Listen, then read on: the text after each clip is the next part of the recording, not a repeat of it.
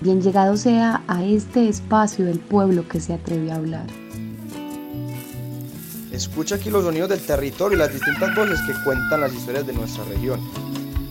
Esto es Enfoque Sonoro. Un espacio producido por Enfoque de Oriente, el medio de comunicación comunitario y alternativo del Oriente Antioqueño. Bienvenidos y bienvenidas a todas las personas que sintonizan este enfoque sonoro, esta oportunidad para conversar con personas que habitan la región del Oriente Antioqueño y bueno, conversar de lo que sucede en nuestro territorio. Hoy propiamente vamos a estar conversando con Santiago Valencia, quien es habitante del Oriente Antioqueño, oriundo del municipio de La Unión. Santiago es abogado, actualmente integrante de la Corporación Jurídica Libertad y trabaja en la línea de territorio, acompañando a las comunidades que vienen adelantando procesos de resistencia ante proyectos extractivos en el territorio. Ha integrado también colectividades y movimientos sociales locales y regionales por la defensa del territorio, más concretamente ha hecho parte del movimiento social por la vida y la defensa del territorio Movete. Así que Santi, bienvenido, agradecidas por el hecho de que hayas aceptado esta invitación y bueno, esperamos hoy conversar pues del territorio claramente, pero también de los procesos de resistencia y estas acciones en defensa del territorio que se vienen tejiendo y que se materializan en el oriente antioqueño a partir de estos ejercicios de base y del acompañamiento jurídico también. Para iniciar, me gustaría mucho que nos contaras qué es lo que te gusta del oriente. Primero, muchas gracias a ti, a Enfoque, y muy complacido de, de, conversar, de compartir este, este ratico. Y que me gusta del Oriente, su gente, pues discutiblemente el Oriente tiene una identidad que tal vez no tienen otras subregiones eh, del departamento y tal vez del país, ¿cierto? Y esa identidad pues se ha hecho a punta de resistencia, de lucha, también muy a la par o dando respuesta también a ese proyecto de imposición, ese proyecto de muerte que desde élites departamentales, nacionales y, internacionales pues quieren, quieren llevar a cabo en, este territorio, en el territorio del Oriente Antioqueño. Entonces yo creo que lo, lo que más me gusta, además pues como de, de, su, de, su, diversidad también en términos naturales, sus ríos, que son pues una maravilla, eh, yo sí respetaría mucho como ese tejido comunitario, tejido social de la gente y esa identidad, que a veces la damos por sentado, pero eso no es tan común, ¿cierto? Hay como una, un imaginario, por lo menos, de que hacemos parte todos y todas de, de, de un mismo territorio. Hablemos ahora de las resistencias, reivindicaciones en esa posibilidad y experiencia de acompañarlos tanto desde los movimientos de base como desde el escenario jurídico. ¿Cuáles crees que son las exigencias de las comunidades en el Oriente frente al tema de defender el territorio? Creo que son como muchas y ahí me disculpo si dejo como algunas ahí, omito algunas, ¿cierto? Pero digámoslo que desde la lectura que yo tengo, hay unas permanentes y es la autonomía territorial, ¿cierto? Este Oriente desde el siglo pasado, desde mitad del siglo pasado viene, viene exigiendo, luchando por autonomía territorial, ¿cierto? Una autonomía territorial entendida no en figuras de ordenamiento particulares, ¿cierto? Sino que se respete el sentir y la concepción de vida y de habitar el territorio de las comunidades, ¿cierto? Porque a veces se, se trata de decir que autonomía territorial es, se refleja o quiere decir concretamente una figura de ordenamiento territorial. No, puede que sí, pero digamos lo que lo, lo, lo, central es que se respete el sentir y las maneras de habitar, los modos de vivir de las comunidades en el territorio. Otro aspecto que a mí me parece fundamental es otro modelo de democracia también concebido desde, desde, desde este oriente que va muy ligado a la autonomía territorial y es modelos de democracia más directas, ¿cierto? Una democracia más directa, que lo tuvo el movimiento cívico, que lo tuvo también expresiones dentro del movimiento cívico como Oriente Unido, que lo tiene ahorita eh, o, se intenta también impulsar desde el MOVET, desde, desde las distintas organizaciones, tanto campesinas, juveniles y culturales. Entonces, pondría como esos dos en, permanente. Y diría que con fuerza en, ya en, este siglo viene creciendo la disputa de, o la transformación del modelo extractivista en el país y que se concretiza en la región fuertemente con el proyecto eh, hidroeléctrico para la región, ¿cierto? Esa idea de que el oriente es la despensa energética del país. Eh, y ligado a, a, esa lucha contra el extractivismo, una, y que se liga también con el tema de autonomía territorial, la lucha por la permanencia y, digámoslo, y el cuidado de la economía, la cultura y la práctica campesina. Y creo que viene en los años, en los años más recientes, ya ciertas luchas, eh, digámoslo, que vienen emergiendo con mucha fuerza, que también se, tenían antes, pero que, digámoslo, que ya se nombran con más fuerza, y es todo, toda la lucha cultural, ¿cierto? Toda esa lucha por, por la disputa de sentidos, que la está haciendo mayoritariamente las y los jóvenes, ¿cierto? Ligado a, a procesos culturales, ¿cierto? Pero no, no, no solo. Y indiscutible, e indiscutiblemente eh, el movimiento feminista que viene en ascenso, ¿cierto? Que de una u otra manera también viene aparejado todo el tema de diversidad sexual. Entonces yo siento que, o más bien la lucha no es para que se vean aislados, sino que cada día más eso confluya en últimas en tener un proyecto de región, desde las comunidades, desde las bases, de los sectores populares. Centrémonos en el tema del modelo extractivo. El Oriente está en la mira de muchas particularidades, ya lo mencionabas ahorita, es una región que es despensa energética para el país. Y mm, bueno, surge también la pregunta, en ese acompañamiento que se hace a las comunidades que se oponen con argumentos y razones importantes a estos proyectos hidroeléctricos, algunas veces argumentos que parten de de la ciencia, de las economías, de los impactos ambientales y por más o menos que le interese a las corporaciones autónomas las razones sociales y simbólicas que tiene el agua y los ríos propiamente para las comunidades. ¿Qué podrías opinar de estas argumentaciones comunitarias y la respuesta de Cornare, quien es en este caso la Corporación Autónoma Regional para las Cuencas del Río Negro y Nare?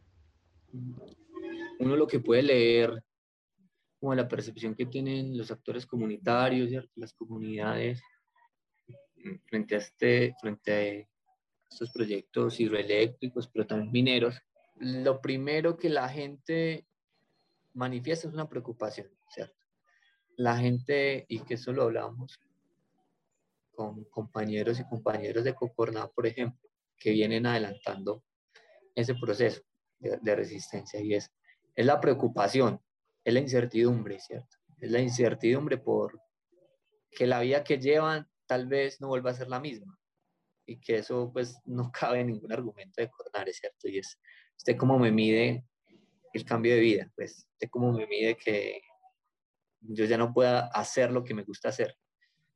¿Cómo le pone precio a eso? Entonces, las comunidades en el proceso de lucha, de resistencia, que van también aprendiendo o que vamos aprendiendo, vamos también haciendo pedagogía, de, lo que implica, ¿cierto? De lo que implica el tema de, los proyectos hidroeléctricos y concretamente las PCHs. Y ligado a esa preocupación, pues eso depende mucho de los municipios, en qué nivel también estén, pero eso lleva también a, una construcción de tejido y de proceso de resistencia. Entonces el intercambio de argumentos, de experiencias, el ver otras experiencias de otros municipios pues, que ya son impactados.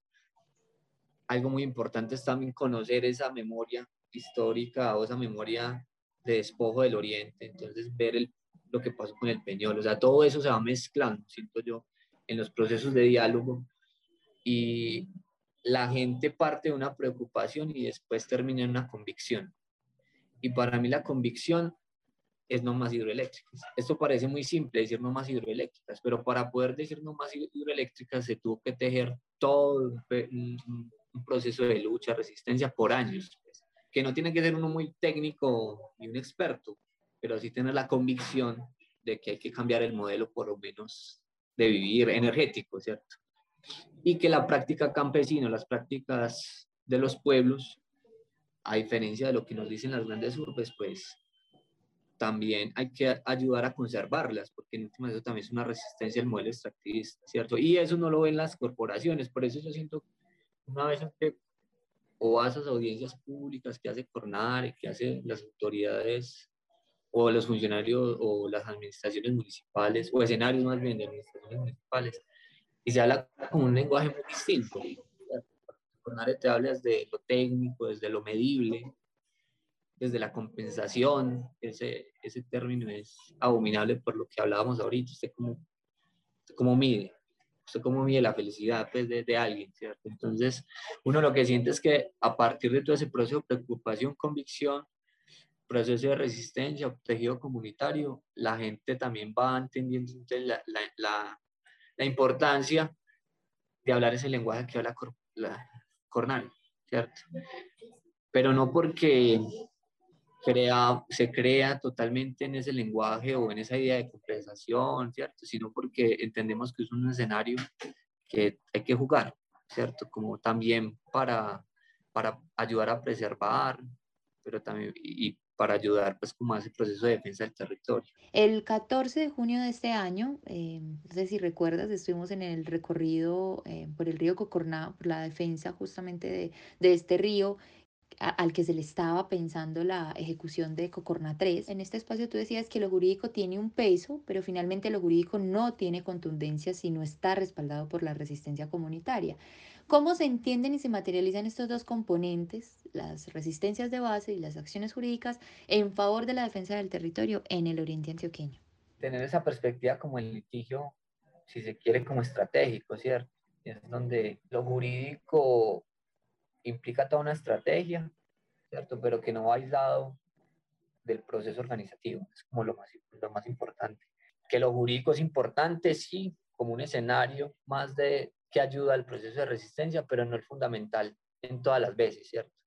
A veces es muy importante, es, decir, hay un proceso de licencia, de licenciamiento y los tiempos se vencen por normatividad en tal día, pues hombre, hay que correr para, para poder hacer acción, ¿cierto?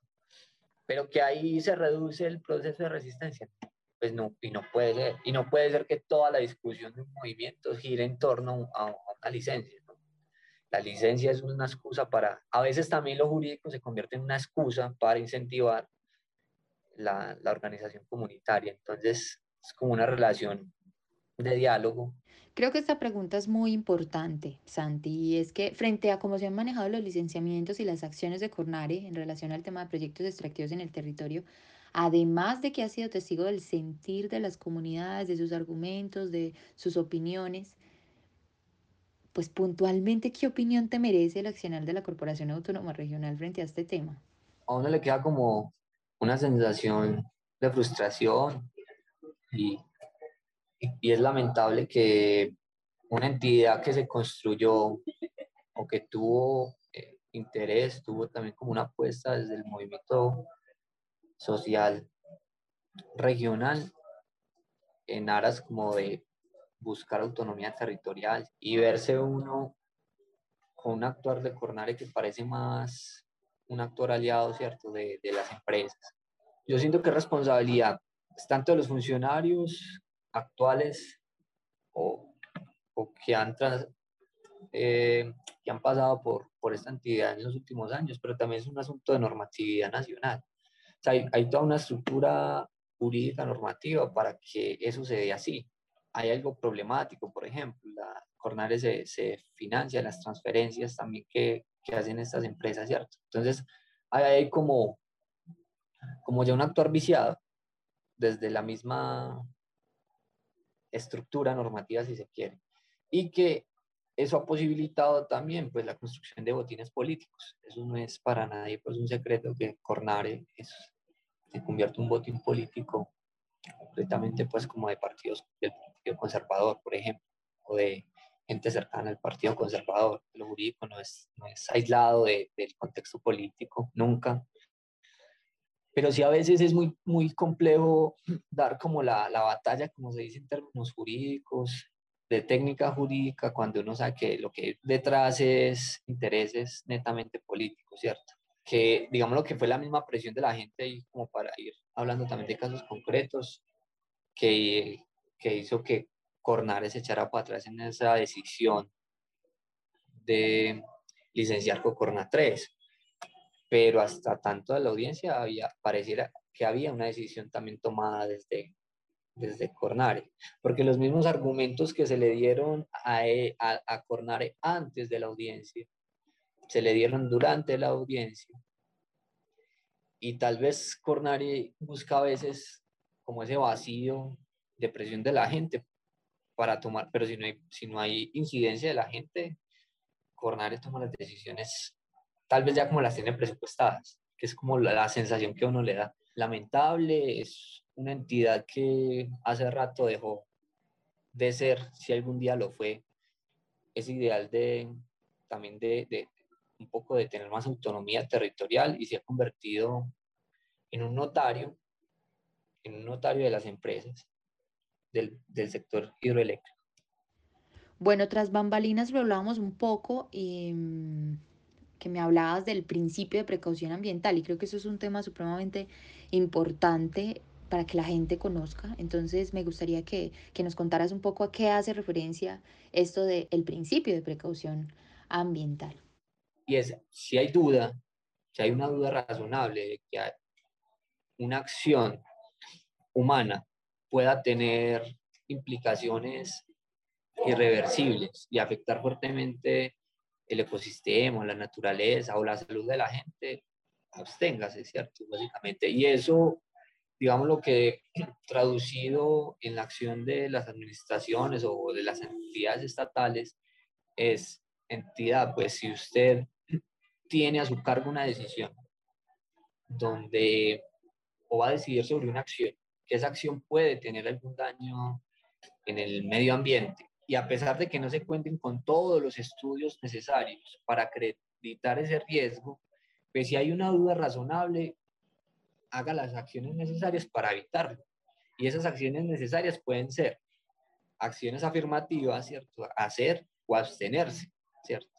En este caso, para Cornar es absténgase de seguir dando licencias ambientales, en tanto no se sabe a ciencia cierta todavía pero si hay una duda razonable de que la carga de proyectos hidroeléctricos en la región genera unos daños irreversibles y drásticos en, en el ecosistema. Eso lo llaman es que la carga ecosistémica. No es que Cornare no entienda, no es que Cornare no, no tenga conocimiento del riesgo que puede generar todo este montón de proyectos hidroeléctricos en la zona. Y claro, las empresas juegan con eso porque ellos hacen el estudio de impacto ambiental que puede ser a veces o no tan, tan dramático si se analiza solamente una, un proyecto hidroeléctrico, pero si usted analiza eh, la proyección de un montón de hidroeléctricas en un río, pues ahí es cuando tiene sentido el principio de precaución ambiental y eso es lo que se le está pidiendo a Cornari. Bueno, y finalmente, mm, pues, ¿qué decirle a las personas que nacieron en la preocupación y están ahora de pie, firmes en la convicción? ¿Qué le dirías a las comunidades que defienden los territorios en el oriente antioqueño y bueno, en el país en general? Pues mm, sabemos de esa realidad que nos pellizca cada rato que somos el país más peligroso para defender el medio ambiente. Entonces, ¿qué poderle decir a, esos liderazgos ambientales y que defienden eh, nuestros bienes comunes? No, pues yo creo que antes ellas le dicen a uno mucho. Una vez también entra en la desesperanza, ¿cierto? Lo que tienen las comunidades campesinas es que han, se han criado en la fortaleza. Y bueno, cuando el, el, el, campesinado se convence de algo, lo hace pues sin tanta cháchara. Uno que diría, no, que sigan, pues, que son un ejemplo de resistencia para, pues, para la región y para todo el país. Entonces yo, yo siento que esa, esa briega campesina de este oriente hace también que no decaigamos y que la dignidad lo poco mucho que nos queda en este país, pues la debemos como a esa raíz campesina. Es un ejemplo, pues, de, de, de esa palabra que ya han manoseado tanto de resiliencia, de fortaleza de esperanza. Pero sí, ojalá no, no, es, no se desfallezca y ojalá también todos estemos a la altura como para proteger, ayudarnos a proteger entre todos, entre todas. Y desde donde podamos evitar que el Oriente vuelva a pasar por unos años de tanta represión y de tanta violencia estatal y contraestatal como la que vivimos en los años 90, ¿cierto? Y que eso está abierto, porque a veces se omite, ¿cierto? Desde ciertos actores, pero hablar del conflicto armado en el Oriente es vacío si no se habla del proyecto extractivista en la región. Y eso algunos lo quieren borrar de la memoria. Entonces algunos solamente quieren hablar de los efectos, de los estragos, de los actores que empuñaron el fusil, pero no de los que dieron la orden. Y, ellos están ahí y muchos hasta seguirán influyendo, siguen influyendo fuertemente, no solamente en la administración, sino también en todos esos, en estos, en estos proyectos. Somos Enfoque de Oriente, nuevas maneras de contar lo que sucede en la región.